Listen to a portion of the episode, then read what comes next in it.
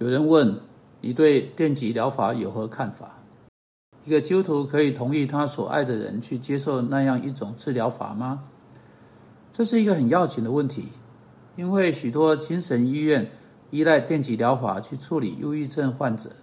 他们啊有通常不严谨的被称为啊精神崩溃的毛病。的确，甚啊甚至尽管有许多在最近所做的负面研究说这种疗法因素。看来好像还是在增加，看来好像在许多疗养院是个标准做法。我能说的全部是依我的判断，没有一个基督徒可以允许别人给他电极治疗，或给他所爱的人电极治疗。首先，让我们来思考一下，在电极疗法之时发生了什么事情。电痉挛疗法啊，这个 ECT 啊，在这些日子经常被拿来使用啊。说穿了，实际只能算是另一种没有效果的短期处置方式。就算电极有好的效果，真有发生，也不能维持下去。啊，根据 William 啊 Sargent 以及 Eliot State 啊，在一本出版于一九七二年很重要的书中，书名为《在心理治疗中的身体疗法导论》。承认有时候电击疗法只会叫一个人更焦虑。他们在那本书中谈到，当痉挛在一个人身上被诱导出来，并且他的身体对此做出反应时，骨折的风险经常出现。啊，当他真的起了作用，就是说，当电击疗法真的对一个人产生某种作用时，当然不，它不总是会起有有作用的。他真正做所做的不过是借着暂时性消除被辅导者最近的记忆，把他紧张的压力释放出来。现在，如果你希望对你的人生成为不负责任，你希望不去面对人生的问题，你希望使你的记忆如此被消除掉，使得过日过过去的日子或最近日子的事件不再对你出现，那电击疗法确实是做到这件事情不会有效的方法。另一种做到这事的方法是把自己喝个烂醉，或使用某种毒品，使你连自己在哪里都不知道。但这正是在电击疗法中发生的事情。当记忆回来时，问题啊，同时间呢，问题可能会变得越大啊。问题仍然需要去面对，问题尚未被处理。你只是进到失去记忆或暂时失去记忆，不要啊，经由电击疗法来逃避他们。现在当。电痉挛疗法是啊啊啊，在电痉挛疗法实际上发生什么事情呢？还是痉挛一种人工的方式被诱导出来？那个痉挛真的是跟腺体发作一样？我们该对在这里发生的事情很清楚才好。我们在使一个人在他的在他有中风呃征兆产生相同的作用，接着把电流射在患者的大脑啊啊产生腺体发作。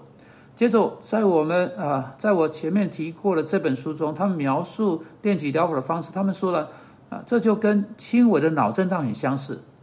现在，如果你想要把一个人的头啊啊打重重打打重到使他产生轻微的脑震荡，那你可以用电击疗法这种方式去做啊。他们说，这就跟轻微的脑震荡很相似。现在，如果你想把一个人的头重重的呃击打，重到使他产生机会脑震荡，那你可以这种方式去做，而不是经由电击使他的大脑失去有组织的记忆系统。的确，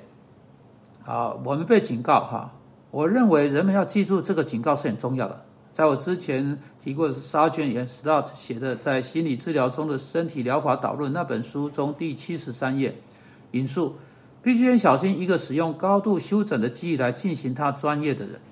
换言之，如果你不希望你的大脑被打到连昨天的事情都忘得一干二净，使你不能做你在过去真正没有去做的事情；如果你不希望有永久性伤害脑部细胞的风险，使你再也想不起一些事实、一些细节，还有，的确，加到他们所说的，如果你不希望借着电流经由你的大脑把你旧的人格如此洗掉。那你最好是避开电极疗法。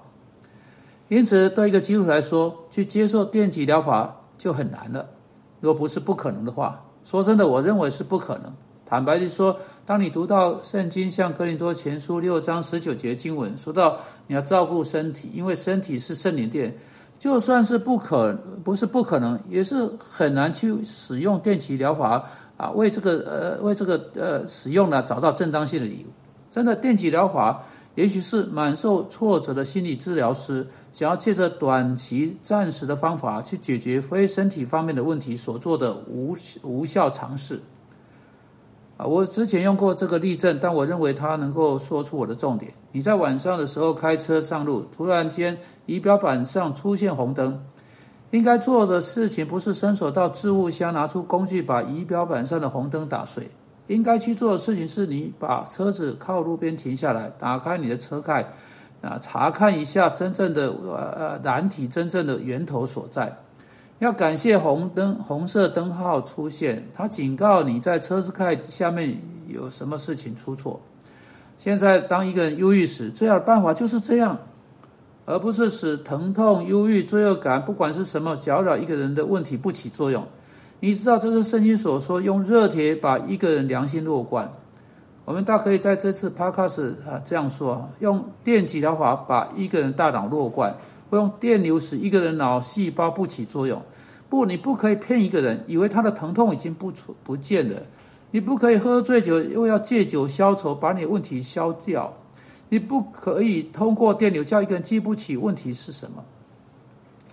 一个人真正需要的乃是。啊，上帝话语的正经疗法，上帝话语的电击疗法，可以唤醒他回到他的责任去，可以指出他的罪来，可以指示他在处理他人生问题上面没有照着上帝的方式，可以指指出他真的没有照他应该有的服侍上帝，可以指出他啊，可以从那个问题出来开始一个会有生产力的那种生活，啊，不，这个才是一个人在处理他问题所需要的那种正经疗法。不是通电的电极疗法，而是他需要对他的生命感到震惊，被上帝话所震惊。上帝话语一种方式用在他身上，整个过去都被震醒过来，而不是他的大脑被搞得一团乱。现在所有的未来必须在讨上帝喜悦的一种新的方式中被整顿起来。我想要对你说，如果你出了问题，你要去找一个相信上帝话语的传道人，不要去找一个使用电极疗法的人。去找一个会用真理使你对你的生命感到震惊的人，准备好接受震撼。当你看到你的生命被上帝话语刺入剥开，使你使你的骨节和骨髓，使你心中的思念和主义啊都被辨明出来，这才是你所需要的震撼，这才是会带来医治的震撼，这才是会带来改变的震撼，这才是会带来幸福快乐，将一个人从忧郁举起来到上帝奇妙喜乐高度的震撼。主啊，求你帮助我们，不要被人惦记，而要被你震撼。当我们看到我们的罪，并在那可怕的震撼之后，看到我们是何等彻底的有罪而悔改，结果来到信靠基督，并寻求照我们所应该的来服侍他，为他而活。我们奉基督的名祷告，阿门。